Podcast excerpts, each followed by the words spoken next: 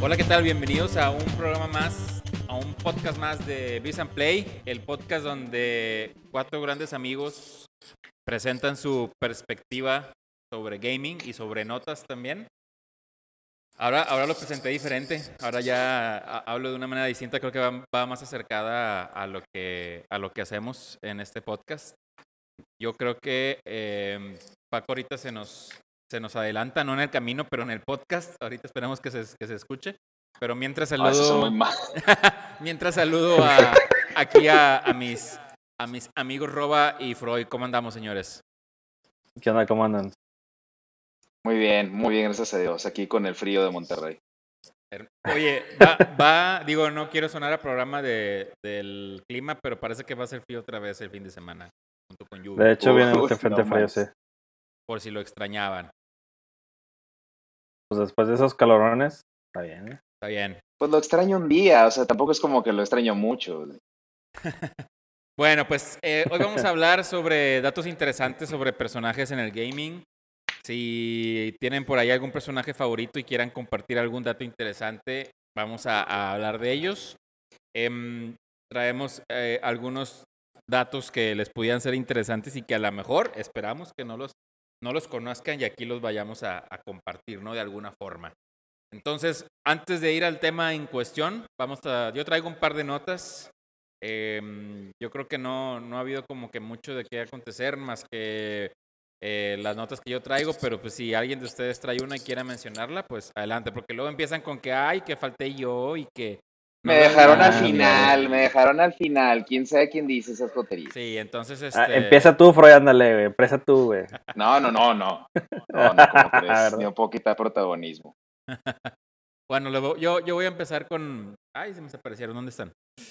Em, traigo dos notas. Una es que el día 14 de abril, mañana, a las 9 de la mañana, horario del Pacífico, que ahorita les confirmo qué horario es este aquí en, en México. Va a haber un Indie World de Nintendo. Digo, ya teníamos rato que no, no veíamos nada de estas presentaciones de Nintendo, entonces mañana va a haber uno. Eh, estoy viendo, sí, creo que es a las 9 de la mañana, viene siendo 11 de la mañana de, de acá de, de México, eh, específicamente en Central. Monterrey. Sí, Mm. Así es. ¿Ok? Entonces va a estar el, el Indie World, que yo creo que va a haber por ahí em, algunos títulos como Hollow Knight, la secuela. em, no sé, creo que es el único título que he visto algo así como de especulación. Y fuera de eso, pues sabemos que eh, la consolita de Nintendo, pues la verdad tiene mucho que ofrecer en el apartado de indies. Así que va a estar interesante quizás eh, verlos por ahí.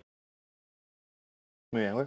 Y eh, por ahí tengo otra nota que también hoy en Nintendo, para variar, anunció una consola nueva, no la que todo el mundo está esperando, sino una consola de, de esas tantas que Nintendo saca para no complacer a los fans.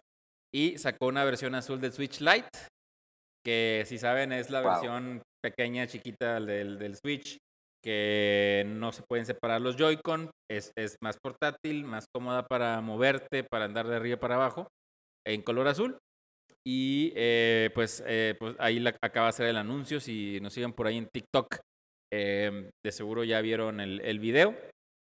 Y va a costar 200, 199 dólares y sale el 21 de mayo. Por si a alguien le faltaban colores en su vida con las versiones del Switch Lite, pues ya viene ahí el azul. Y yo creo que más adelante de seguro va a haber más colores, pero pues recuerden que el Lite es prácticamente el Switch, normal, pero sin poder conectar a la tele. A la tele, Para que lo pongas en, para que hagas, para que hagas juego con tus headphones, Aaron. Ándale. Sí, de hecho. Digo, la verdad sí me he estado tentando, pero la neta es como que comprar un- Ya una sabía, consolita. ya sabía, ya sabía. Una consolita que es prácticamente igual a la que ya tengo, nomás que más portátil, pues eh, yo creo que mejor me espero al, a la famosa revisión que tiene año con año anunciándose, ¿no? Aaron, del, del, del, del tipo que se compra tres celulares diferentes porque tienen diferentes cosas, me sorprende. No, también sé comprar, sé comprar, sé, sé analizar, sé analizar. Este, Muy bien, muy digo, el, el material está muy chido, no, no lo voy a negar, está muy Eh, padre, sí, ya le he sí. tocado, pero, pero pues es como que no, yo no tengo problemas con, con mi Switch cuando me lo llevo en, en vuelos y en viajes, entonces este, eh, Pues sí, no tiene función. No tiene un, un porqué. Este, bueno, pero antes de seguir al tema, si ya no traemos una nota, no traemos notas, ¿verdad? No traemos notas el día de Sí. hoy. Sí. Ay, bueno. por A ver. favor, Por favor. Venga, Freud, venga. Mira, Aaroncito, tras los fallos, Resident Evil Reverse pone fechas una beta para PC, PlayStation 4 y Xbox One. Muy bien, muy bien. Capcom anuncia la apertura de los servidores de prueba de multijugador de la nueva entrega Village tras los errores de conexión de la primera fase. Y Seguro para que de ya está arreglado, ¿sí? No sé si Roa va a platicar sobre el nuevo trailer que nos compartió hace rato. Ah, bueno, sí, hay un trailer muy cool de una película de Zack Snyder, que la verdad ni, ni tenía idea que estaba haciendo esa película, pero sale Dave Bati- Batista, Ajá. eh, o Bautista, no sé cómo se llama, y es de Ejército zombies. de los muertos, ajá. Se llama Army of the Dead. Se ve bastante buena para los que les gusta ese tipo de género y pues está bastante cool. O sea, son zombies un poquito como inteligentes, entonces se ve como, como la clásica película de palomitas, de pasarla bien y ya. Comprar, Sí, ¿qué, bueno. ¿qué dijimos? Pizza del Costco. Pizza del Costco. Pizza, pizza del Costco. sí. Costco, si nos Y- quieres patrocinar para los dos views que tenemos, por favor. No nos molestamos, no nos molestamos. No nos molestamos. Eh, no nos molestamos. nada más sale en Netflix, ¿no, Roa? No sé exactamente bien dónde, dónde la van a. La verdad no puse atención en eso, estuve viendo el trailer. Solo vio el este, trailer y se emocionó. Sí, sí me gustó mucho, la verdad, estuvo- estaba bueno. Yo al final vi que anuncia en, en Netflix y supuestamente se estrena el 21 de mayo. Es súper bien. Nice. Entonces, pues ya tienes ahí una nueva película de zombies que ver. Yo, Y este. eh, ¿Qué onda? ¿Qué onda? eh, ¿Qué onda? digo, voy a, voy a, de seguro esta nota la traía Paco, pero bueno, en, lo- en lo que nos alcanza, eh, creo que valdría la pena mencionar. Ah, son dos, son dos cosas que le estaba dando chance, pero sí. bueno, no. Ah, échale. Eh, nah, no le echan, échale. Sí, sí, échale. no, le voy a tener que dar, o sea, voy a tener que Aprovecha que está quémasela, afk. quémasela, quémasela. Una es que fue anunciado el día de hoy el videojuego de Power Rangers contra Street Fighter. Ah, Se- se sí, se salió por ahí un video de un interesante crossover que eh, solamente salió el gameplay. Ah, no, de hecho ya hay, ya hay, em, ¿Hay para comprarlo? sí, me, me parece que No, sí. no, no, para comprar, no. No sé.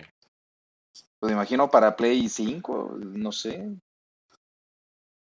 Un juego random que tampoco sabía que iba a existir. Sí, no, de hecho yo tampoco me lo, me lo imaginé. Me lo No me lo imaginaría de esa imaginaba. manera, sí. Pero al parecer es un DLC, a lo que ando viendo eh, Ah, ok. Pero- de algún Pero ¿de Street qué Fighter. juego? del Power Rangers Battle for the Grid, que es un juego que salió de peleas hace ya algunos meses de Power Rangers. Entonces, en mayo 25 va a salir este DLC a un costo de 12 dólares con 50 centavos. Sí, se me hacía, de hecho se me hacía muy similar la forma de pelea al, al, a los de, a este juego de Power Ranger. Entonces, pues si a alguien le gusta ese crossover va a estar interesante. Y por otro lado, además de ese trailer, de ese famoso eh, crossover, Burger King acaba de anunciar que sacó una línea de juguetes para su... Híjole, no, no, la, no la quiero regar como Pedrito Sola, pero ¿cómo se llama la...? Como Macmill de McDonald's. Como la Happy Meal. Este... Pero de Burger ¿Cómo King, se llama sí. el de Burger King? No Sí, tengo idea, güey. Hace no mil sé- años que no voy. No sé cómo se llama, porque la verdad no tengo eh, como el eh, Burger King cerca de mi casa. la verdad, tengo- también tengo años que no voy a un Burger King. Pero eh, va a tener unos juguetes de Nintendo. Entre ellos están eh, un, un Link eh, parecido al, al juego de Nintendo este de eh, que acaba de salir el remake. Este Link Between. eh, no, no es el Between Worlds. Es este. Ah, me olvidó. Link's Awakening. Pero es un cartón ahí medio extraño. tiene un Mario también similar al de Mario Maker. Ese está, está como en 3D, que está un poquito más mejor hecho. Un juguetito de Animal Crossing que es como una hojita, que es un laberinto de esos que trae una caniquita dentro. Que no sé por qué regalan esos y la verdad ya no. Están baratos, Aaron. Sí, están no, baratos. son gratis, de hecho. Ah, o sea, pero, No, no, por pero eso, no para son de que compras la hamburguesa y te lo dan. Tienes Sí, que registrarte en una página. No, Ah, no, sí. no, no, tienes que comprar. Ah, ¿tienes que registrarte? Para participar es necesario entregar. Burger King te pone en el juego.com.mx y registras todas tus compras mayores a 100 pesos que realices entre el 12 de abril y el 12 de mayo. Y puedes, Ah, y te permite cambiando. acceder a un minijuego. O sea, yo pensaba que era que te lo daban ahí en la compra de alguna un combo. No sé qué nota estás leyendo, Ya, pero la que yo estoy leyendo sí dice que viene en el combo, combo King Junior. Yo lo estoy viendo En serio, en el Combo King Junior. Lo estoy viendo con el CEO de Burger King, lo tengo en WhatsApp. Ah, no, entonces creo que debe ser adecuado. Este, sí, dice aquí que va a traer aquí los juguetes y lo- la verdad los únicos que se ven decentes es el Mario Maker, el de Luigi's Mansion y el Mario Kart, que trae ahí Luigi's Mansion Mario. 3, Mario Maker 2, Pero bueno, Link's Awakening, Animal Crossing, etc. así es. Ah, nomás una, una nota pequeñísima, eh, que lo vi de hecho y me acordé ahorita.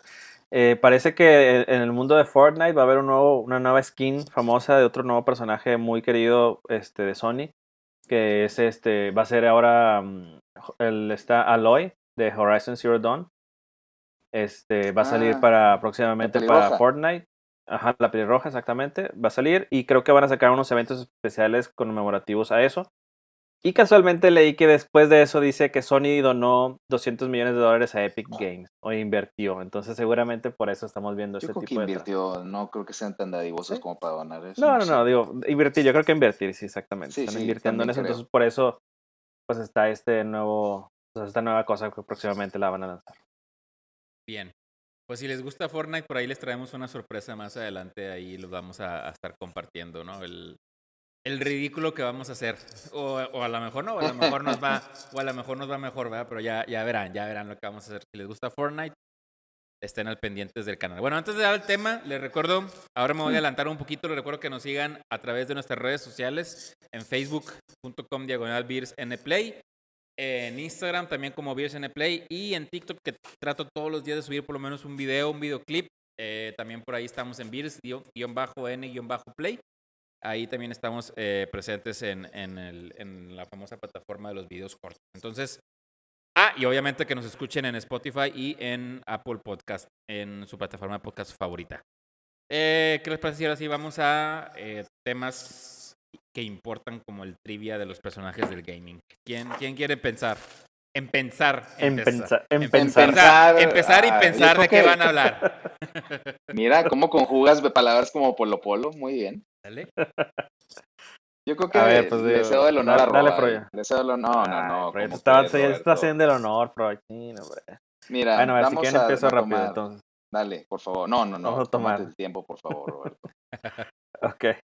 Pues bueno, el primer personaje del cual voy a hablar, digo, yo tengo de tres personajes, digo, ya los van a ver ahorita, pero que tienen diferentes características de cómo lo juega, ¿no? Ok. El primer personaje es un personaje que ya está escrito, este, de alguna forma que ya es así, y que tú controlas, ¿no?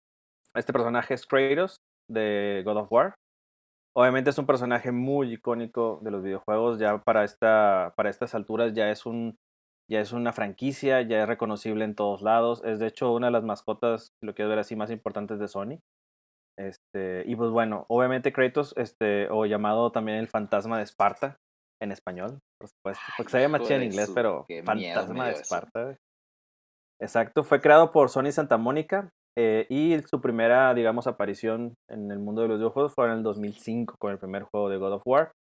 Este, obviamente 2005. sale, 2005. Y obviamente no es el primer juego en... Si tú tienes todos los juegos de God of War, que son como siete, creo, hay como dos que son antes de ese juego. Este, pero digamos que lo empezamos a conocer cuando él, en la historia, digámoslo así, sí, que digo, son spoilers, pero al final de cuentas es 2005, ya lo deben haber jugado. Este, eh, él, básicamente eh, eh, tiene un ejército, pues es de Esparta, ¿no? Y está perdiendo contra sus enemigos y obviamente pues este, tiene que pedirle la ayuda al dios de la guerra Ares y pues se la concede, pero lo convierte en el Ghost de Esparta, que es como un, pues un superpoderoso, digamos, chincle de Ares ahora. Y obviamente destruye a sus enemigos, pero también este, por error mata a su esposa y a su hijo. ¿no? Entonces, lo cool de este personaje es de que entra desde esa historia de venganza contra Ares y después se va contra Zeus y después se va contra todos los demás dioses. Llega a una evolución muy cool que es el juego que salió en el 2018, que si no lo han jugado está buenísimo, que también se llama God of War, o sea, como el primer juego, pero es la versión donde Kratos ya es, ya es más grande, tiene una barba muy grande y tiene un hijo que se llama Atreus, Atreus algo así. Este, pero este juego ya es este, en la época, digamos, digo, en la, en la mitología nórdica, ¿no? Entonces está bastante cool. Lo cool del personaje es de que tiene esa, esa transición tan, tan buena, eh, si lo quieres ver desde las personas que lo han jugado como yo desde el principio, desde el principio era pura venganza, era pura furia de por qué perdió a sus, a sus, a sus hijos, a su esposa, eh, por qué jugaron con él los dioses. y después se torna un poquito más como, como una figura paternal eventualmente, donde ya trata de ver los errores que tenía antes, trata de corregir lo que pueda y aceptar las consecuencias que tuvo. Al final de cuentas, si tú lo ves en el juego del 2018, eh, trata de hacer lo mejor posible, pero también acepta las cosas que hizo y pues tiene que, pues, tiene que aceptarlo, ¿no? Como, como todo un buen dude, ¿no? Este, entonces, ese, juego, ese personaje, la verdad, es bastante cool, es muy icónico, te da mucha eh, fuerza en lo que viene siendo su carácter. Y como les digo, es un personaje que ya está escrito de esta forma, pero está muy bien escrito. Bastante. El, este personaje de Kratos también ya apareció en Fortnite, ¿no? Hablando de. ya apareció en Fortnite, de hecho, sí. Ah, bueno, y un dato, y un dato cool es de que, que, la palabra, hay, un, hay una, está inspirado en la palabra Kratos, que es otro, es un dios del poder, digamos así, entonces Kratos significa poder. Entonces también está bastante cool pensado eso. Y como dato gracioso, no lo no, ya me estaba acabando y se me había olvidado, este, inicialmente Kratos ya lo conocen, es el tipo que está pelón y que te ha pintado de y luego tiene barba. Bueno, inicialmente iba a tener un pelo larguísimo, este, era más como un tipo, no sé, bárbaro, medio raro, este, qué bueno que se fueron por otro tipo de diseño. Muy bien. Y ya. Bastante cool el, el, el Kratos. Me, me, no sé por qué presiento que muchos de los personajes que vamos a nombrar en, en este podcast han aparecido o van a aparecer en Fortnite, para variar. Sí, posiblemente, posiblemente sí. De hecho, el que voy a mencionar, si me pongo a ver cuál fue su última aparición, fue en Fortnite Battle Royale. Entonces, eh, bueno, pues voy a, me voy a, permitir el, lujo, señor Freud, de, de seguir. Adelante, adelante. Yo les voy a hablar de. Te voy a hablar de Ryu. Ryu tuvo su primera aparición y la, la, neta que ni yo, cuando, cuando recuerdo en qué año salió el primer Street Fighter, pues no, no, no me la creo que fue en 1987, que fue cuando salió el primer Street Fighter en aquellos inicios, que obviamente en esa, en esa versión no llamó mucho la atención como lo hizo su secuela, Street Fighter 2, que sí fue como que el boom, como ya hemos hablado anteriormente en el podcast. Pero bueno, si por alguna razón no saben quién es Ryu, pues es el protagonista de muchos de los juegos de Street Fighter, que es el personaje solitario que siempre aparece tratando de superarse a sí mismo, eh, que tiene una naturaleza media oscura que se fue revelada a partir de Street Fighter Alpha 2. Y eh, pues tiene un traje así como del típico eh, karateca, ¿no? tiene su cinta roja, sus, este, su traje así medio roto, siempre anda descalzo. Y pues es, obviamente eh, representa uno de los personajes más, más fuertes de, de, esta franquicia.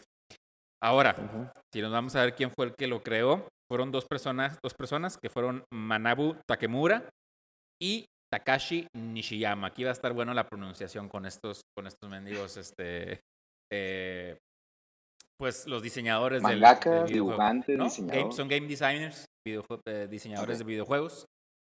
Hot. Así es.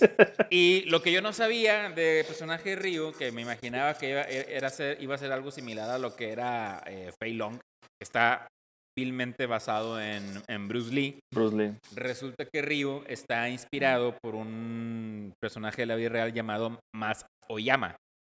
Tengo que decirlo así como que Mas Oyama. Para que se, sí, para que se escuche como sí, que se inspire y tenga más poder. Que fue un, un karateca de entre los años 1923 a 1994, que era un maestro que fundó la escuela de Kyokushin Karate, o Karate, que es uno de los artes más influenciables en lo que es este, el full contact karate, ¿no? O sea, ahora sí, esta persona literal fundó este, este arte marcial, si así le quieres llamar.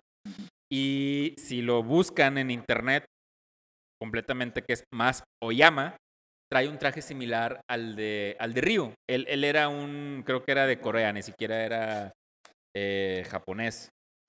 Pero se va a Japón, funda este arte marcial y ya logra la ciudadanía en el, en el país del, del sol naciente, ¿no? Y bueno, pues el personaje de Ryu, eh, Takashi, lo, lo, él veía una serie animada que está basada precisamente en la serie de Mas Oyama, o inspirada en la, en la, en la serie, porque me imagino que va a ser un anime bastante exagerado y eh, basado en todas las eh, habilidades y filosofías que tenía el, el, el, personaje, sacó el personaje de Ryu, ¿no? Para, para Street Fighter. Y eh, yo, digo, la verdad nunca he jugado Street Fighter 1. Yo creo que, eh, digo, a lo mejor lo jugué vagamente en algún emulador o algo así. Pero sí me acuerdo que sale Ryu muy diferente a lo que lo conocemos en el Street Fighter 2 y se ve mucho más joven. Y esa era la idea, ¿no? Que en el primer personaje, en el primer juego, eh, fuera como que más joven, eh, tuviera muchas habilidades que sí existen en la vida real, o sea, el Choryuken y eh, el Tatsumaki Oh. Sanpokiako existen, Aaron, espérate, existe güey, en ya la te estás haciendo cosas reales. existen, pero obviamente están exageradas, están exageradas en el Street Fighter. O sea, obviamente si haces Claro. un Choryuken no sales volando en el aire. es un chorriuken. Sí, y si haces el Tatsumaki Senpukiaku, que son las pataditas, es así que El hacen- patatán trecon, güey. Sí, sí. o sea, no, no sales volando en el aire tampoco. O sea, obviamente aquí dicen que estaban exageradas, ¿no? Eh, Claro, claro. Y era el único personaje que salía, de hecho, en el Street Fighter, en el 1. Y eh, bueno, ya, y casualmente también el personaje de Sagat, que es el, arch- el archinémesis de, de Ryu, también está basado en un personaje de este anime del que sacó el, el personaje de, de Ryu, ¿no? Entonces, bueno, pues aquí tienen el dato de quién fue, quién fue lo que lo- lo creó y en qué está basado. Y eh, si nos vamos ya a temas de dónde ha aparecido este, este personaje, pues obviamente todos los Street Fighter, por ahí hay un Ryu. Todos los Street Fighter. En todos los Street Fighter. Está también en Marvel contra Capcom, SNK contra Capcom, Namco contra Capcom, En, en- en Tatsunoko, Smash Brothers. En Smash Sí. Brothers. Smash Brothers. Hay un juego, un RPG, que se llama Project X Zone, que sale con personajes también de Namco, como Tekken y este varios Ah, personajes. como ahí. no Tekken, sí. Ajá, y salen ahí una, una- un crossover donde sale Dante, donde sale Mega Man, eh, es- está eh, Jill de Resident Evil con estos personajes de Namco. Y es un RPG que creo que tardó algo en llegar, pero sí llegó a Estados Unidos. Con Darkstalkers también. Así es. Bueno, el Marvel contra Capcom, sí. Sí, sí, sale también con, con ellos. Sale también en Onimusha como un disfraz. Si se acuerdan de Onimusha, era Ah, qué loco. un juego de terror. Estaba bueno, sí. Sí, sí, un juego de terror, pero con samuráis. Sí. Eh, Little Big Planet, que también me acuerdo que había una skin de, de Ryu. Ah, y de hecho sí, ya acaban aquí de incluir el tema de, de, de Power Rangers, ¿no? Que tiene ahí su, su, su crossover. Y este también ha sido representado en diferentes medios como películas, caricaturas. em, hay una serie que si tienen oportunidad de verla que se llama Street Fighter Victory. Está muy buena, que es mil veces mejor que la película que hizo Van Damme, que la película anime que salió por ahí. El Street Fighter Victory está muy buena. Es una miniserie que salió por eh, producida por Máquina, que era una eh, productora de programas de videojuegos y series de videojuegos. Si tienen la oportunidad de buscarla, creo que está en Netflix, así que eh, vale mucho la pena ver la serie. Se llama Street Fighter em, Victory, si no me equivoco, o Assassin's Fest, no recuerdo. Creo que es Assassin's Fest. Ya ya la ando cajeteando aquí también. Sí, sí, se me hace que. sí. Y este, sí. sí, que sí. Y bueno, como les mencionaba, la última aparición, bueno, ya no es la última aparición, la última aparición fue, fue la que salió con el, en el DLC de este de los Power Rangers, pero antes de ese fue en el, en el Fortnite, con como un personaje que puedes elegir y que pues puede, inclusive hasta puedes aventar a Duken, a Duken en, en el juego, pero pues a fin de cuentas sigue siendo un skin para tu, para tu personaje. Que según Aaron son reales. El, Sí. el Hadouken no, dije el Choryuken. El Choryuken es real. Shoryuken, o sea, un, un uppercut, güey, da lo Un mismo. uppercut volador que te puede tumbar en el aire, ese, ese es real. Y te prende de fuego la mano y vas así para arriba. Exacto. Con el dragón volando en el aire. sí. Así es. Oye, que, que está cool eso de, de, de Ryu porque también hizo como un estilo de personaje muy específico en cuanto al estilo de juego de un juego de peleas. Es como Sí. un estilo ya muy marcado. El tipo Ryu, no sé, debe haber un nombre más profesional que eso. Pero donde quiera hay un tipo Ryu, o sea, en todos los juegos de pelea hay un tipo Ryu, entonces él estableció, digamos, esas como características. ¿no? Sí, También. de hecho, en el de Tekken, no, perdón, en el Virtua Fighter, que era un juego de peleas 3D de Sega, eh, hay un personaje que está, es, es Ryu, pero poligonal. O sea, literal, Ah, sí, cómo no. con sí. una cinta blanca. O sea, no pudo, Sega se la bañó, no puede haber sido más descarado, pero este, ahí está el, el primer Ryu poligonal. Perfecto. Ahora sí. Río poligonal. A ver, Froya. Ah, yo me estuve partiendo un poquito la cabeza en ver qué mono icónico que no fuera ni Mario, ni Sonic, ni así.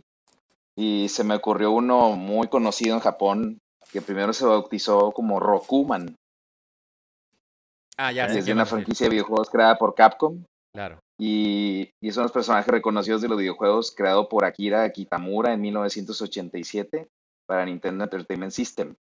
Y antes habían pensado otros nombres como Mighty Kid, Knuckle Kid o Rainbow Battle Kid. Ese último era porque podía con el, eh, absorber el, poder de los enemigos y cambiaba de color. Entonces, para Ah, los que ya. todavía no tienen idea con ese, o sea, en japonés se llamó Rockman. Ya para acá, para Estados Unidos y México, fue Mega Man. Muy bien, claro. Y bueno, yo creo que es uno, después de estos que mencioné, es de los más icónicos que hay en el mundo. Este, el creador, como les comenté, fue Akira Kitamura. El diseñador, que era el que comentaban también, es Keiji Inafune. Y bueno, en plataformas, pues ha salido, ah, puedo mencionar al menos En- 10. Sí, no, ya hay más de 10, güey. Sí. Es este, pues todos los Game Boys, en Sega, en PlayStation 1, 2, 3, PlayStation Portable, Xbox 360, Nintendo Switch, eh, prácticamente estaba en todas las plataformas. Y bueno, eh, la línea principal o el primero que salió fue el Mega Man Original. Fue bueno, esa fue la primera subserie salió en el año, bueno, 20XX, según como lo ponen. Y, en el, y era al principio creado por el Dr. Light. ¿Qué? Ya, Entonces, claro. para mí, yo creo que es. Mande, No, no, adelante. dale, dale, dale. Ahora- ahora- ahorita que termines, ahorita que termines. Bueno, y otro de los Robot Masters que era el Dr. Willy. Y en la décima entrega se dispara la Roboenza, causando que ciertos robots y reploides se convirtieran en Mavericks. Entonces, eso fue en el original. Hay Mega Man X, Mega Man Zero, Mega Man ZX, ZX Advent, Mega Man Legends. Y bueno, ¿cómo deriva todo esto? No, toda la historia. A mí lo que me gusta este tipo de personaje, no sé si gracias a él empezó a nacer todo lo de mechas, lo de, al menos de robots, no tanto de mechas.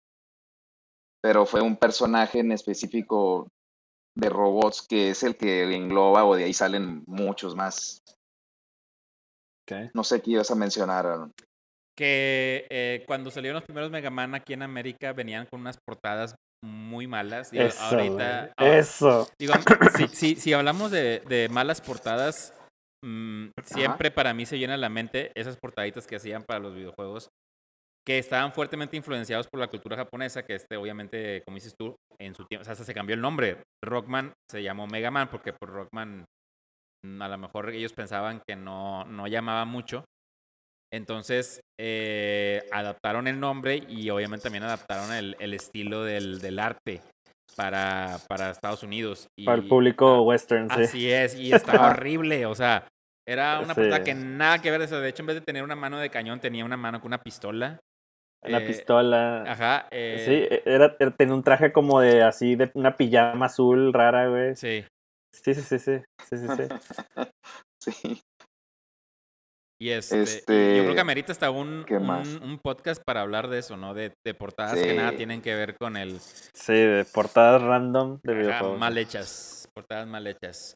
Este, pero bueno, continúa, continúa.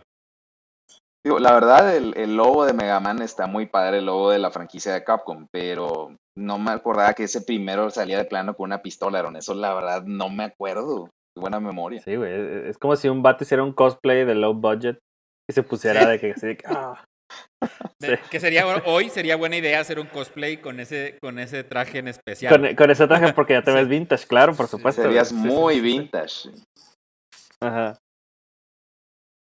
Digo, eh, hay, hay líneas derivadas también que hablan del Mega Man, que es uno que es Mega Man Battle Network, que este ocurre en el año 2000X, Ajá, con Lian Hickory, que es el protagonista en esta entrega. es que al obtener el primer PET estaba instalado con el NetNavi Mega Man. Y ambos se enfrentan a un virus y NetNavis enemigos. Entonces es una de las líneas derivadas y hay otro que se llama Mega Man Star Force. Porque no me encanta que aquí todos los años ocurren en el, en el 22XX, o sea, imagínatelos. Sí. Y en este sale un personaje que se llama Gio Stellar, que está aburrido hasta que un alien FM llamado Omega XIS aterrizaba en su casa, ¿no? Y ambos se fusionan en un Mega Man. Casual. O sea, estás aburrido haciendo un podcast y de repente llega algo y te vuelves Mega Man. Ya sé. Y en Está muy cool también. Shooting A ver, Star dale, Robo. dale. Ah, ya, adelante, Ro. Ya. Nomás era eso, adelante. Ah, bueno, no, nomás te decía que, que también está cool que Mega Man de alguna forma, digo, yo como diseñador gráfico, estableció un- unas poses muy específicas de, de lo que es un tipo Mega Man, o sea, el típico donde va como cayendo así, que es como de pixeles o el que está así paradito. Ah, ese sí, tipo de, de, de sprites, ajá, ese tipo de sprites cuando los hacían este, pues en pixeles literalmente. O sea, son ya tan icónicos que muchos se basan realmente en ese tipo de, de secuencias para sus animaciones pues hoy en día, ¿no?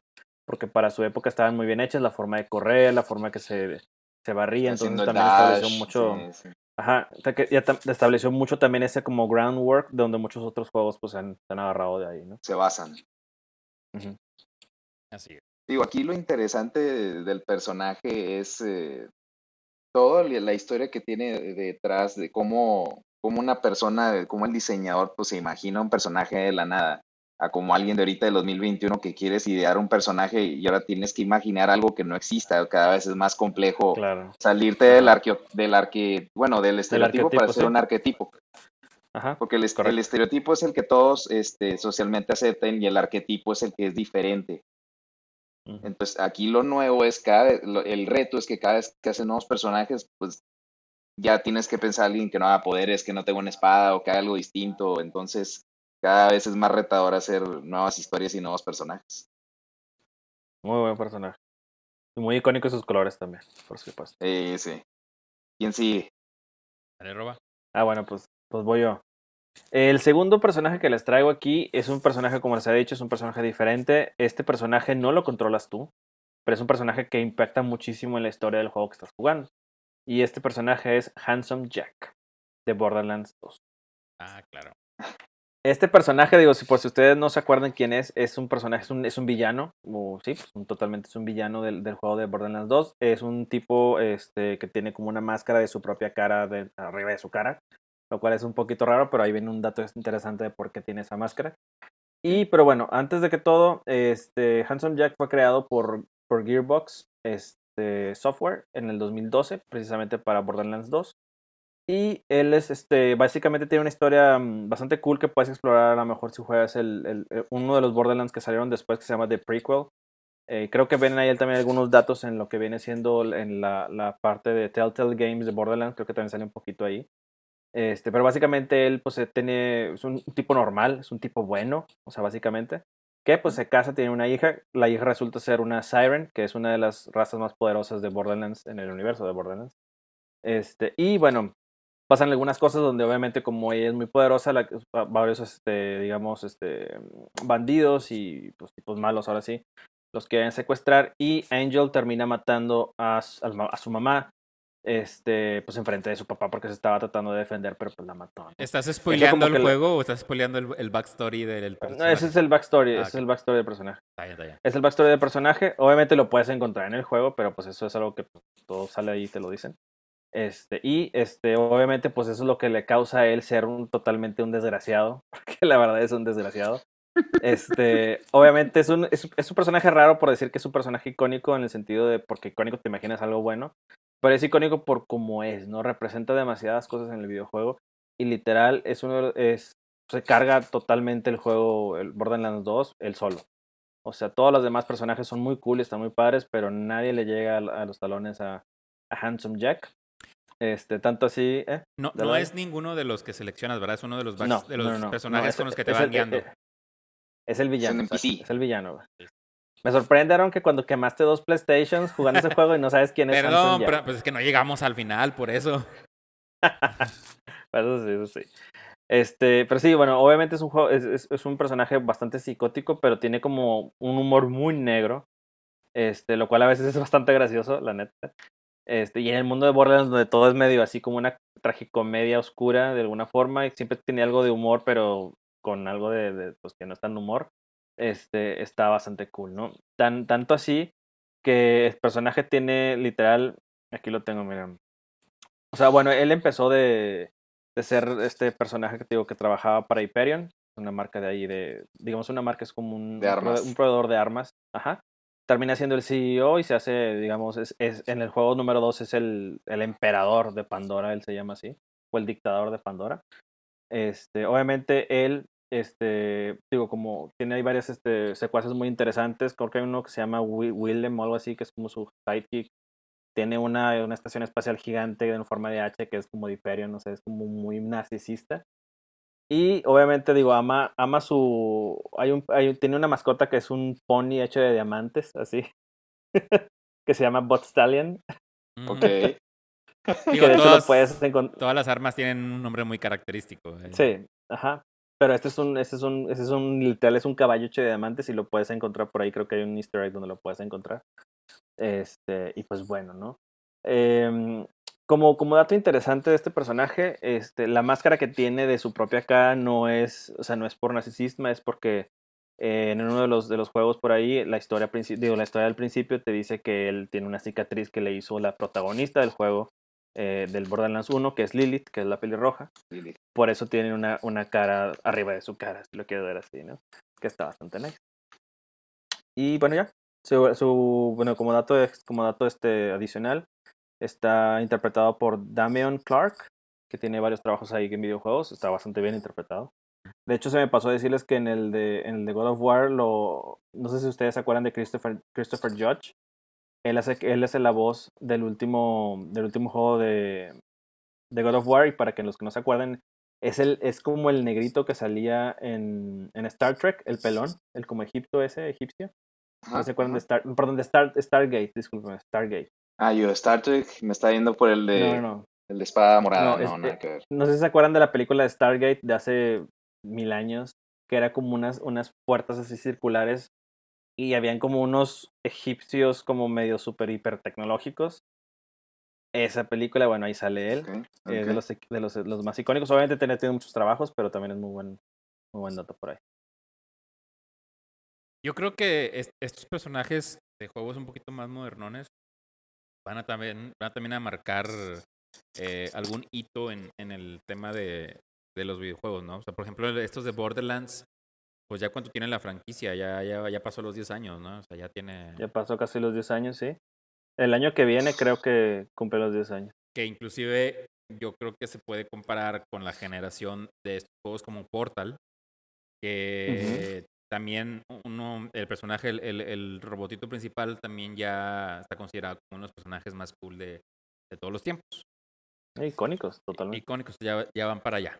Pero bueno, yo, yo el que traigo ahora es también un personaje que eh, cada vez que leo cosas de él me, me, gusta mucho, sobre todo por el creador. Y, y yo creo que aquí más, más de uno va a coincidir conmigo porque la neta su juego en sí marcó el, el, antes y después de los juegos cinemáticos y de los juegos interactivos. O sea, la neta, eh, el que haya tenido la oportunidad de jugar el Metal Gear Solid para PlayStation 1 va a estar de acuerdo conmigo porque pues tenía un montón de cosas muy avanzadas para su época, muy eh, interactivas y cosas que a lo mejor jamás pensabas que iban a pasar en un, en un juego, como por ejemplo que un villano moviera tu control eh, de un lugar a otro. O sea, ese tipo de cosas es, o sea, está bien loco. Y voy a hablar de Snake, que es el protagonista del primer juego, una creación de el maestro Hideo Kojima, que digo, hablar de él también ameritaría casi casi hasta un, podcast entero porque está muy interesante su carrera. Pero eh, aquí vamos a hablar de cómo fue que fue creado el personaje de eh, Snake. Primero, eh, si alguien vio una película que se llamaba Escape de Nueva York, hay un personaje ahí que sale con un parche, con el pelo largo, que se llamaba Snake Plissken. Entonces ya saben, ah, para, ya saben para dónde voy. búsquenlo así, Snake Plissken Escape from New York, y van a ver que es prácticamente Snake en esteroides, ¿no? Es, es prácticamente eh, las primeras versiones que hubo de, de, Solid Snake para Nintendo. Es muy, muy similar, y de hecho, eh, Kojima se, se inspiró en el personaje para poder crear a, Solid Snake. Y luego eh, también dijo que. Kurt Russell. Kurt Russell, así es, sí, Kurt Russell. O sea, si Kurt, este, Russell estuviera más joven el día de hoy, pudiera eh, a lo mejor representar mediante una sesión de fotos muy bien a, Snake. No digo que lo en una película mm. porque eh, Russell como que tiene un aspecto más más brusco y Snake no es así. Ochentero, güey, ya no va con la película. Entonces, o sea, a lo Eh, mejor si fuera Solid Snake más viejito, Yo pudiera ser. creo que el que No le quedaría, y, y si lo sigo pensando, pero sigue pasando el tiempo y menos lo vamos a ver, es este Kiefer Sutherland. Yo creo que... Sí, le Kiefer Sutherland, ya, su, tiempo, su totalmente. tiempo ya pasó. Era muy bueno. No, Roba. Así pensaba Ya yo, pasó. pero. A lo mejor me él puede mucho ser. Big Boss, el otro, el, el que sí. O, o Snake en el último Metal Gear, que ya estaba bien Bueno, exactamente. Pero bueno, a eso voy, a eso voy. Dice que Kojima que le puso el nombre de Snake porque él pensaba que las víboras eran un símbolo del, del ¿cómo se podría, cómo se podría traducir stealth? Del, eh, Del. Ay, güey. Camuflaje. camuflaje. Gracias, pues gracias.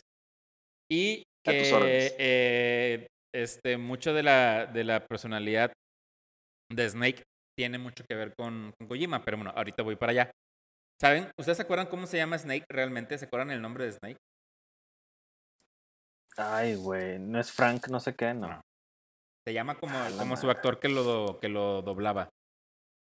Kiefer Sutherland. en el 4, en el 4 sí. Bueno, eh, Snake, su verdadero nombre era David, que sale en el primer Metal Gear. O sea, dice que su nombre es David, que Ajá. casualmente tiene que ver con el actor que lo doblaba, David Hater. Pero en realidad era un tributo a un personaje que aparecía en 2001, Odisea del Espacio.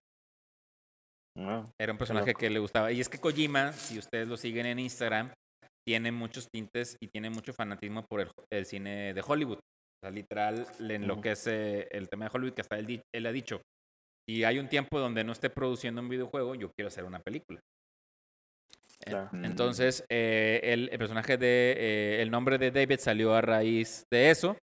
Y aquí está algo que me gusta mucho y que yo sabía precisamente desde primer Metal Gear, que muchas escenas y historia que van en, el juegos, en los juegos de Metal Gear van con los ideales de Kojima. Por ejemplo, en Metal Gear 2, Snake le, le echa porras a Raiden y le dice que confía en sí mismo para poder tomar las, eh, las este, decisiones más inteligentes durante el juego. Y esto representaba eh, unas ideas que traía Kojima, pues él siendo ya un desarrollador veterano, que él tomaba ciertas decisiones que afectaban al resto de su equipo. Entonces él decía, se decía a sí mismo, yo quiero tomar decisiones sabias, pero por eso confío en mí mismo, ¿no? Entonces está interesante. También eh, decía que en, en el Metal Gear 4, Snake trata de proteger a la siguiente generación, que es cuando busca eh, luchar contra los Patriotas y contra Ocelot, que era la manera en que este Kojima veía cómo trabajar con el resto de su equipo para que no ocurrieran ciertos bugs durante el juego. O sea, él, él trataba de, de reflejar ciertas partes de lo que le estaba pasando mientras hacía el juego, los ponía en el juego de una forma obviamente más, más inteligente, ¿no? Nice. Y em, también habla un poquito de los orígenes de la clonación. Si se acuerdan, hay mucho tema de clonación durante los juegos de Metal Gear. Y es, Sí, es por- un clon. Ajá, el malo era un clon. eh, e inclusive creo que este Raiden era un clon del modelo de no sé qué, del último, el Ultimate Soldier o algo así. También era un clon. Pero eh, hablando de, de, de cómo se llamaba este Big Boss, que Snake era un clon de él, dice que lo que Ajá, él quería ajá, era un adversario que fuera idéntico a Snake. Y de esa manera causar un conflicto muy interesante. Por eso es que está toda la idea de, de los clones. De las clonas. Ajá. Y finalmente, eh, algo que, que- hizo mucho ruido cuando salió, que fue el Metal Gear 2, que fue cuando salió, eh, si se fijan, cambió ahí el tema de, de Raiden, que lo que querían era que los jugadores vieran una perspectiva de lo que estaba viviendo Snake, pero ahora desde un punto de vista, de- desde, un, desde un rookie, desde un novato. Pues por eso es que eh, a casi al principio del juego dejas de jugar con Snake y cambias a, a Raiden. Entonces quería como que refrescar ese, esa temática.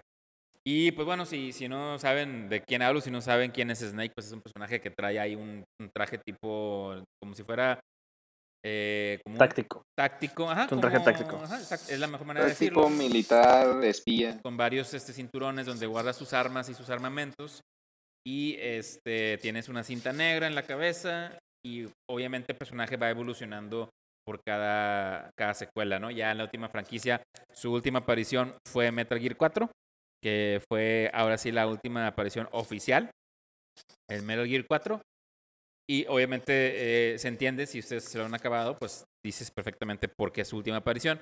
Pero eh, según esto, Kojima había dicho en una entrevista en el 2007 que quería continuar las series. Obviamente eh, continuaron pero de una manera no esperada, que fue con el Metal Gear 5. Y todo pasó de una manera que no queríamos. Pero bueno, hasta ahorita los derechos los tiene Konami. Estamos esperando por ahí que haya un remake. No hay palabras oficiales. Espero que no. O sea, si va a haber que haya, pero con Kojima en el frente. Si no, vamos a encontrar otro Metal Gear Survivor. Espero que no. Y, Survivor, y sí. este. Y bueno, es- esto es Snake, personaje de Metal Gear, de la serie de Metal Gear. Que por cierto, Aaron, ahora, Personajes. va a ser- según esto, va a ser interpretado por este Oscar Isaac.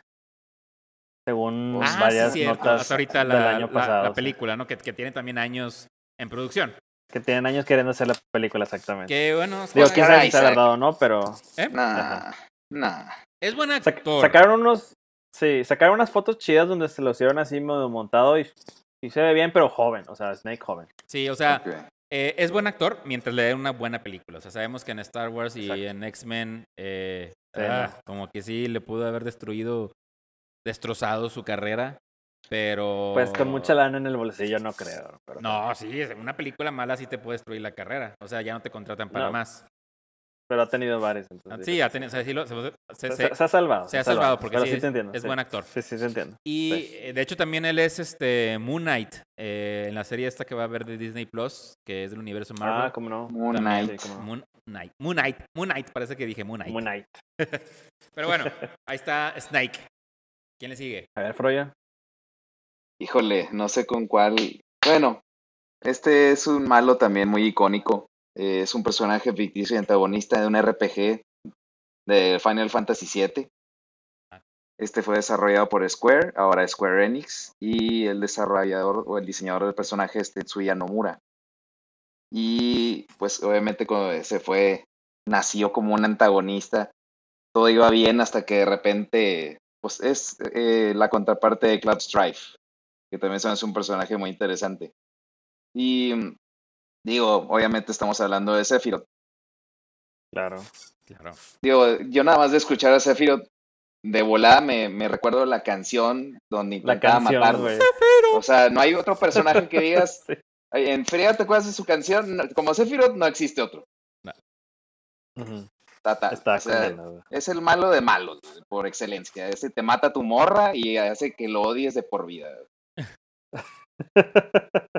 A mí me tocó que estaba jugando con un compañero, este, y él iba adelantado en el juego cuando lo habían comprado, él fue de los primeros que lo compró, y llega la escena donde está Cloud así platicando con ella, y de repente llega atrás Sephiroth y toma, se te acabó tu novia, y yo, no, qué vi eso, o sea, yo ni había visto el juego, me arruinó el juego, güey. Estábamos cuatro güeyes atrás de él viéndolo y no, es porque vi eso, güey. Oh, Sí, me acuerdo verdad, que fue sí. así.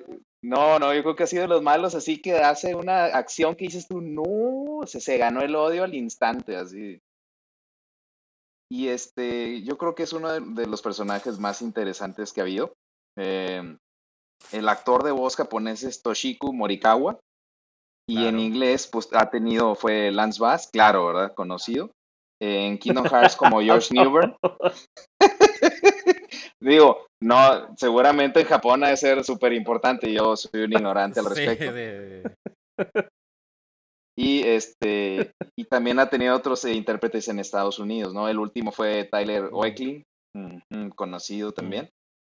Y este, pues, ¿qué les puedo decir de ese personaje? A mí, yo creo que ha sido de los que más me ha marcado así de un malo en específico. Ha habido muchos, pero yo creo que fue igual o más eh, popular que incluso Cloud. En muchos lados yo creo que sí. sí. Obviamente está muy bien diseñado. Yo creo que es como eh, un estándar de cómo se tiene que ver un malo, que se tiene que ver, primero que nada se tiene que ver cool. ¿sí? Ajá. O sea, no se tiene que ver malo así satánico, tiene que verse cool. O sea, el Que- tipo tiene una gabardina así negra con unas sombreras chidas, el pelo largo, ojos verdes Blanco. increíbles, En, güey. en el, en el estilo Ajá. japonés, alguien con pelo largo, blanco, no va a salir algo bueno de ese canijo. güey. Sí, sabes que ese tipo es un boss, güey, que te va a partir la madre. en algún momento Y- te va a querer matar. Sí. Y lo cool es de que tiene una espada gigante, una katana gigante que se llama Masamune. Me acuerdo Exacto. mucho de eso porque la, creo que la puedes obtener en el juego. Y Sí. sí. era una espada gigante de Masamune, entonces estaba muy, muy cool eso también. Bueno, ah, dando un poquito de background de Sephiroth, él es el resultado de un experimento realizado por la megacorporación Shinra, en la cual le inyectan células de la forma extraterrestre de vida de Génova, cuando aún era un feto. Sí. Pues eso es todavía lo que lo hace más divertido, que es un extraterrestre, una, tiene células de un extraterrestre, entonces de entrada ya no es un humano común. Ya no es un número.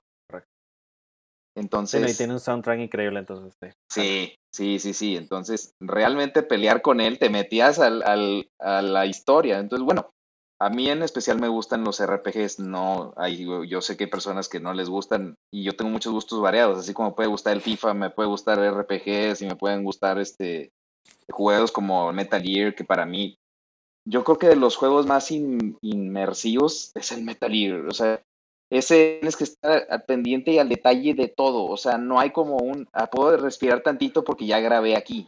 Hasta que estás completamente seguro que estás dentro de un casillero y ni a veces ni ahí, porque si escuchaban que hacía ruido, te abrían la puerta y te mataban. Sí, sí, sí, sí. Estaban nice. Entonces, a mí se me hacía eh, muy, muy interesante este personaje y obviamente, pues como se va desarrollando la historia, digo, a mí me tocó conocer de inmediato que mataba a uno de los personajes principales del juego, entonces no fue así muy grato, entonces pues le agarré, le agarré más odio, en especial al amigo que hizo eso.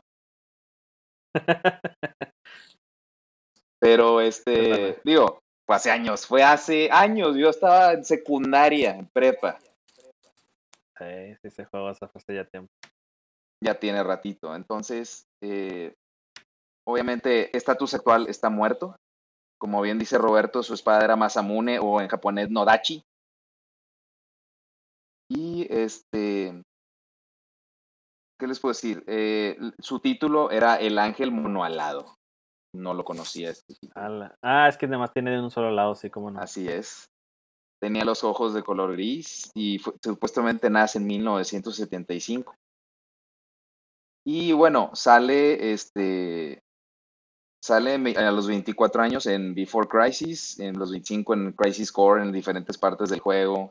Sale también en el de Advent Children, que era una no fue no sé si era precuela o era un poquito después del juego, no sé si se acuerdan.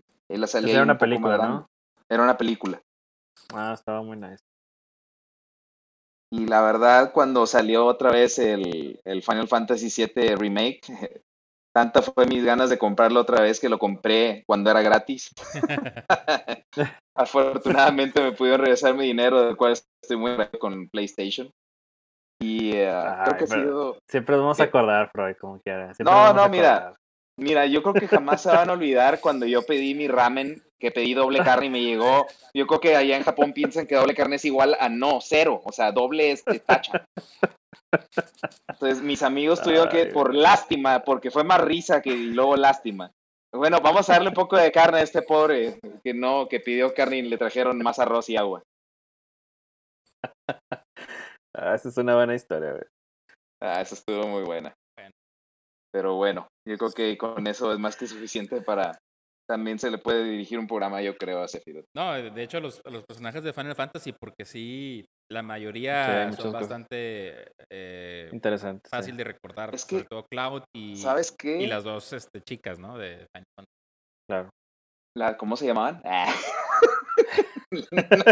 Aeris y No. Tifa. Aeris y Tifa. Es que eh, en, los, en los diseños, todos los diseños de. Bueno, y ustedes que son diseñadores, no me dejan mentir. Todos los diseños de Final Fantasy están muy fregones. Bueno, y, y no, no solo algunos, sino todos los personajes, el, vestia- el bestiario y todo, todo el personaje están diseñados muy fregón. Entonces yo creo que es de los que más me gusta cómo hacen los diseños. sí, están muy nice. Tienen ya un- una escuela totalmente de Final Fantasy. de hecho. Así es. Wow. Bueno, pues vamos para la última ronda. Yo también. Vamos para la última última ronda. La última rondín, el último rondín.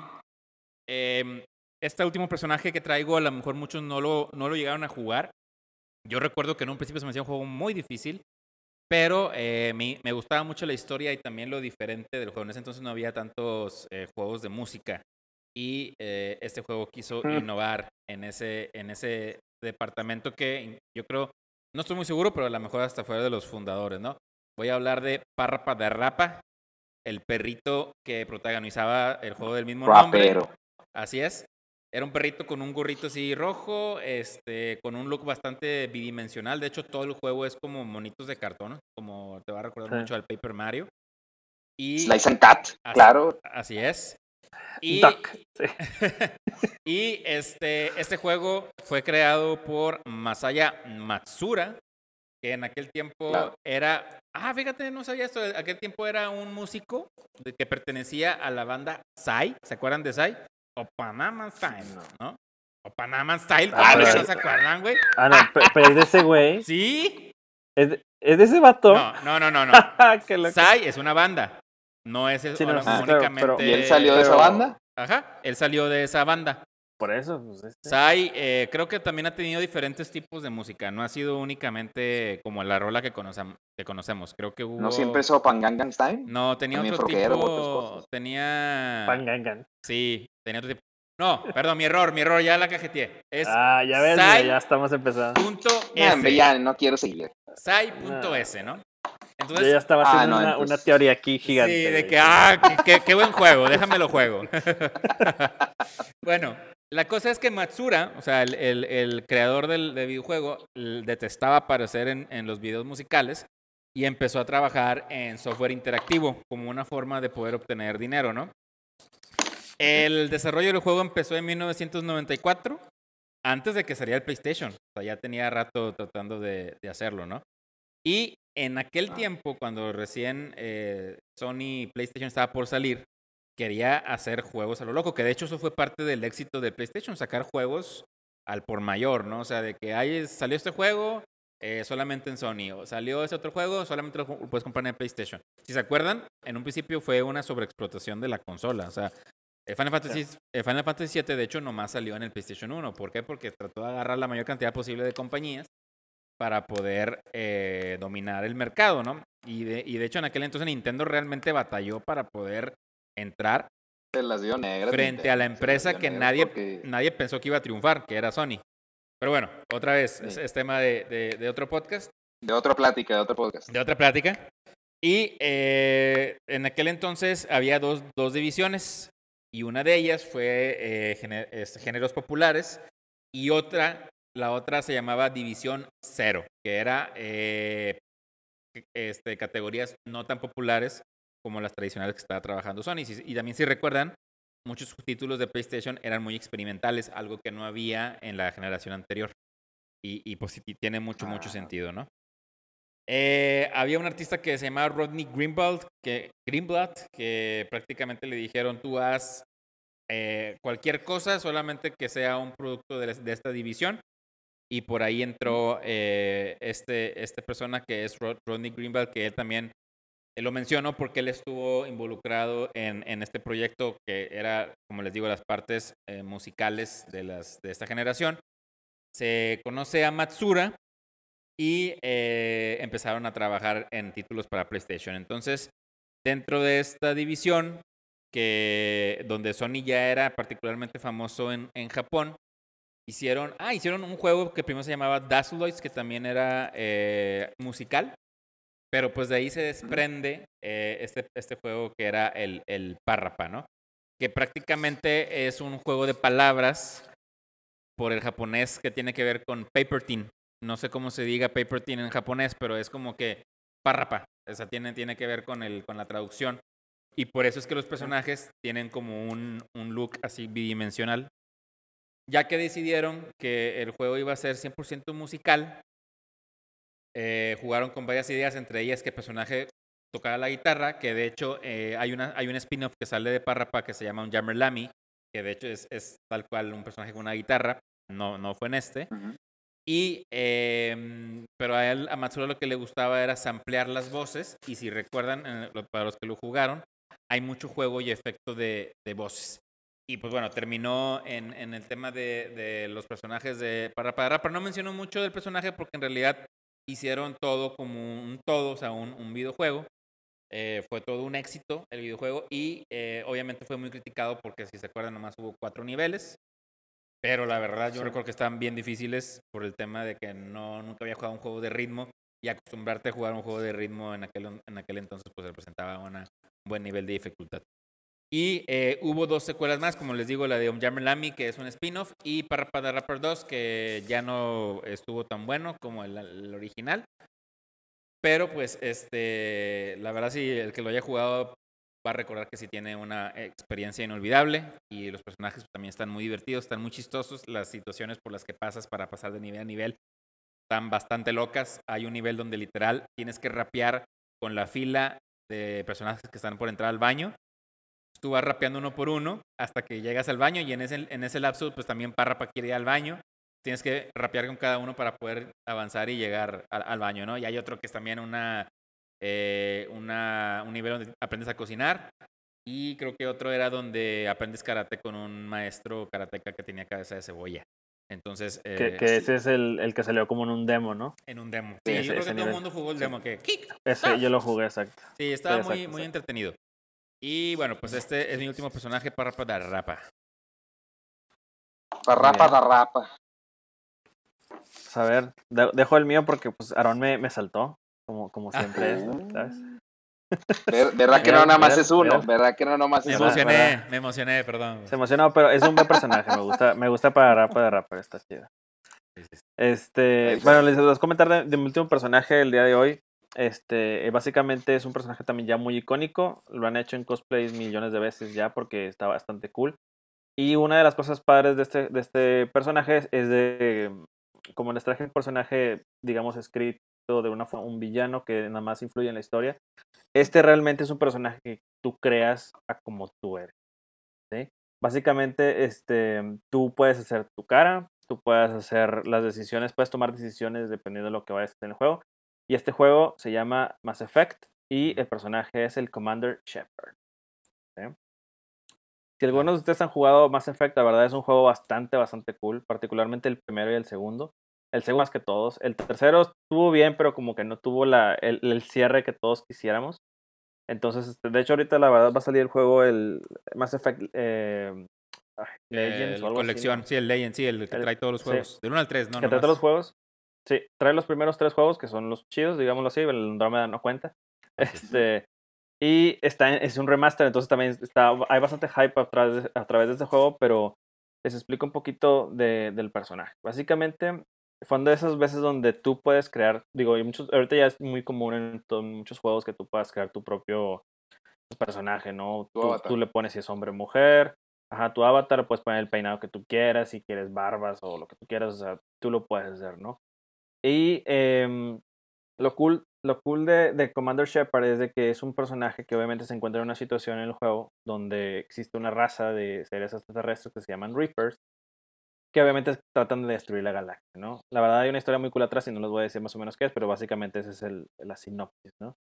Pero este, lo cool del personaje es de que tú eres el típico, digamos, héroe, pero no tan sencillo, porque tú tienes que tener decisiones de verdad muy difíciles que hacer durante los juegos, porque es lo, lo padre de esto es de que los juegos, eh, las decisiones que tomabas en todos los juegos se iban sumando hacia el final, ¿no?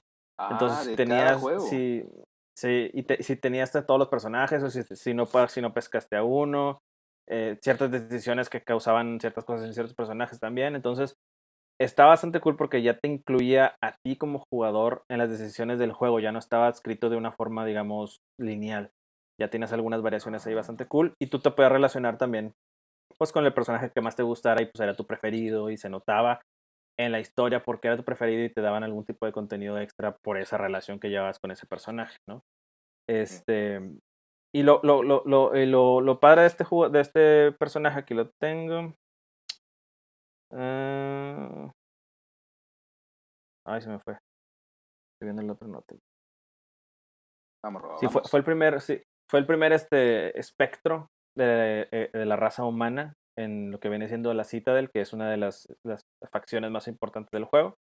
Y obviamente digo, lo, lo padre también de esto es de que podías tener un sistema de, digamos, de moral en los juegos. En la mayoría de los juegos tiene un sistema de moral donde puedes tomar decisiones buenas o decisiones malas. Este, y te hacías de alguna forma un Paragon o te hacías, este, creo que se llamaba, no me acuerdo si era caos o lo así, o una onda así. Entonces, pero al final de cuentas sigue siendo una persona buena en el sentido de que tienes que salvar a la galaxia, pero todo era dependiendo del tipo de decisiones que tomaras.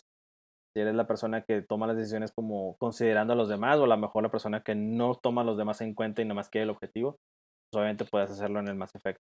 Este, y pues bueno, obviamente ese personaje está bastante cool. Este, está de hecho basado en un modelo holandés. De hecho, lo buscan ahí, no me acuerdo cómo se llama, Madur Burro, no sé cómo se llama. Este, si ustedes lo buscan en internet, es, es igualito a lo que es el Commander Shepard del juego. Y lo, lo, cool, digo, lo raro de eso es de que el, el, el actor o el modelo no tiene nada que ver con, con, Bio, con BioWare, que es el que hizo este juego. De hecho, lo hizo en el 2000, que lo tengo en 2000, 2007 no tiene nada que ver, como que fue una de esas cosas donde alguien dijo que sí, puedes usar mi cara y de repente tu cara ya es icónico, es un icono de un videojuego. Pero el tipo ni tiene relación, ni le interesa, ni nada, pero está igualito a lo que viene siendo. Al rato le va, si se da cuenta lo que genera de revenue el juego, a lo mejor al rato ya va a empezar con que algo. Creo que, creo que, creo que por contrato no puede porque leí que lo han invitado a hacer como cosplays así chidos y el tipo no quiere, no quiere nada. O sea, como que está raro. Como fue una mm. situación rara de que de repente tu cara termina siendo propiedad de otra persona. Qué raro. Ajá, pero bueno, ese es un, es un personaje bastante cool y obviamente la, la, armadura que trae, que es la N7 del, del Normandy, es muy, muy famosa. Ha tenido crossovers en muchos lados, incluso en Kingdom Hearts, creo que sale. No, perdón, en, en Final Fantasy, no me acuerdo si es el 11 o el 12, donde sale el Lighting, pues la personaje principal. Creo que puedes tener ahí esos trajes también.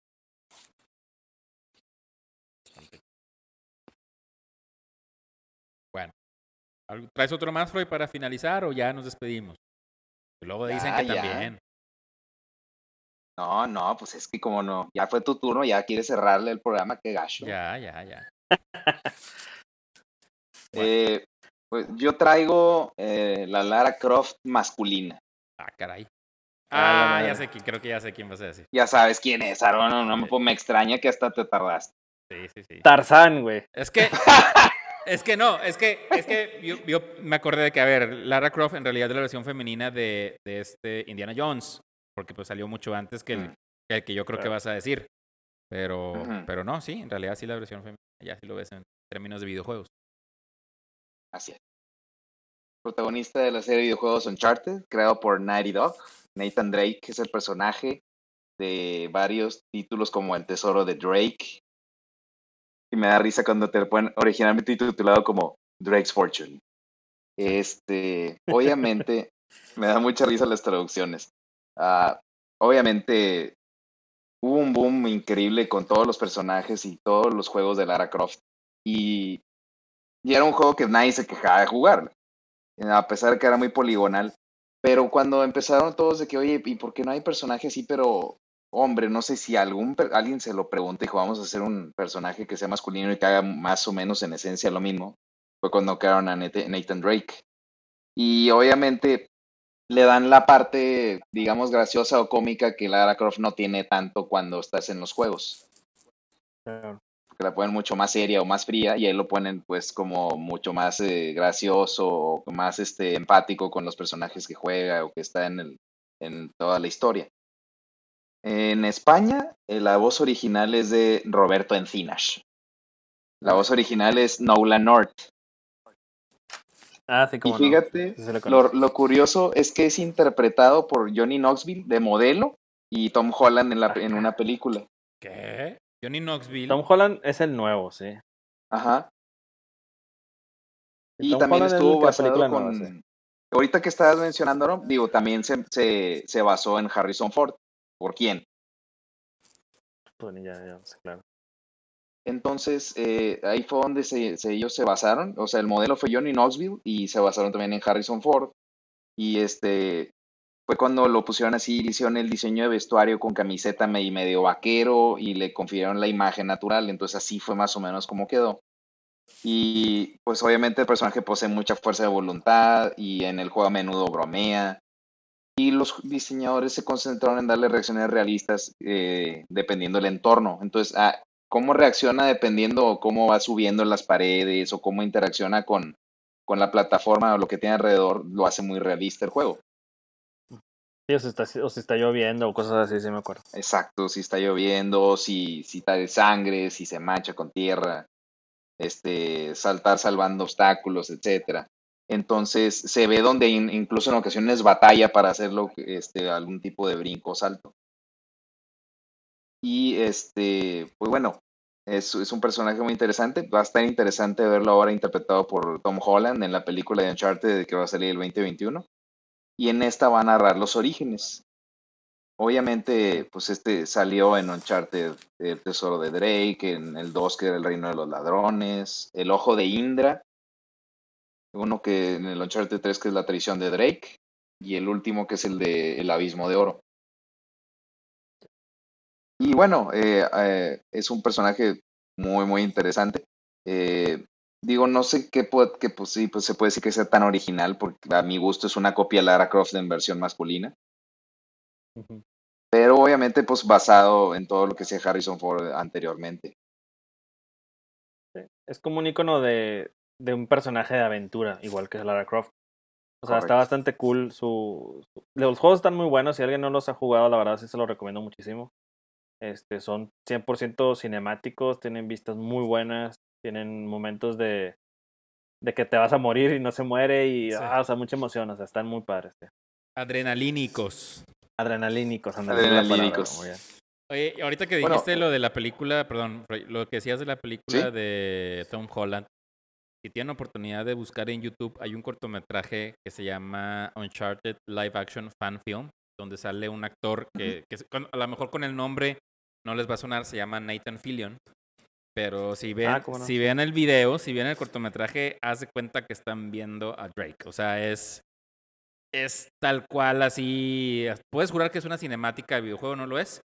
Y el, y el cortometraje está bastante bueno, está muy, muy bueno. O sea, no, no sé por qué no lo hicieron largometraje, me imagino Película. que, ah, no sé si a lo mejor lo de Tom Holland, literal, sí es una película de orígenes y eh, va a ir avanzando conforme a la edad de Holland o si planean hacer otra película con otro actor. La neta, este cortometraje está súper chido, está súper bien hecho y hasta tiene ciertas secuencias que emulan el videojuego. O sea, les quedó tan fregón Nice. que no se ven mal. O sea, tú dices, imagínate que en la película Street Fighter saliera una maquinita y sale Ryu de la maquinita. Dices, qué estupidez. Bueno, aquí hay una Ajá. secuencia que te va a recordar las cinemáticas de Uncharted y luego donde se abre y se cierra el, este, las líneas así negras como cinemáticas. La Y, toma, sí. ajá, la toma, el- la mirada en tercera persona como si estuvieras manejando a Drake. Está bien, bien, bien chido. Lo voy a compartir ahorita en el canal de Facebook para que lo vean. Pero sí está muy, muy bueno el cortometraje.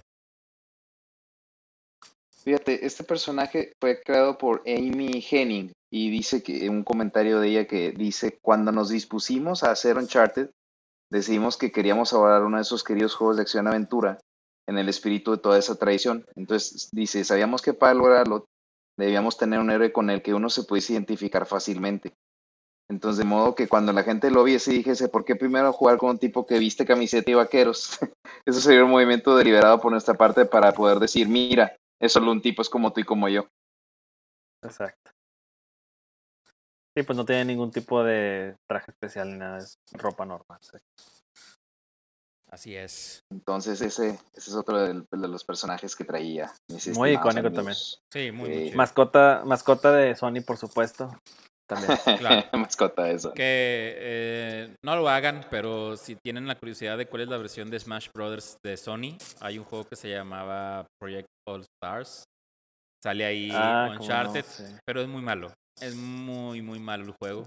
Este, pero es, si quieren este, ver o imaginarse cómo sería, eh, pues ahí lo tendrían en este, en este juego. Bien, bien. pues algo más que agregar, mis compañeros. Ah. Tú buenísimo. Muy bien. Pues con esto nos despedimos. Espero que les haya gustado. Si tienen por ahí más personajes que valga la pena mencionar, pueden dejarlos en los comentarios y con mucho gusto los mencionamos en el siguiente podcast. Y si no, pues recuerden que nos pueden escuchar en Spotify, en Apple, Co- en Apple Podcast y en Google. Podcast. Han dado muy, hoy como que ando muy trabalenguas el día de hoy. Y nos vemos hasta el siguiente programa. Nos vemos. Nos vemos, bye. Cuídense.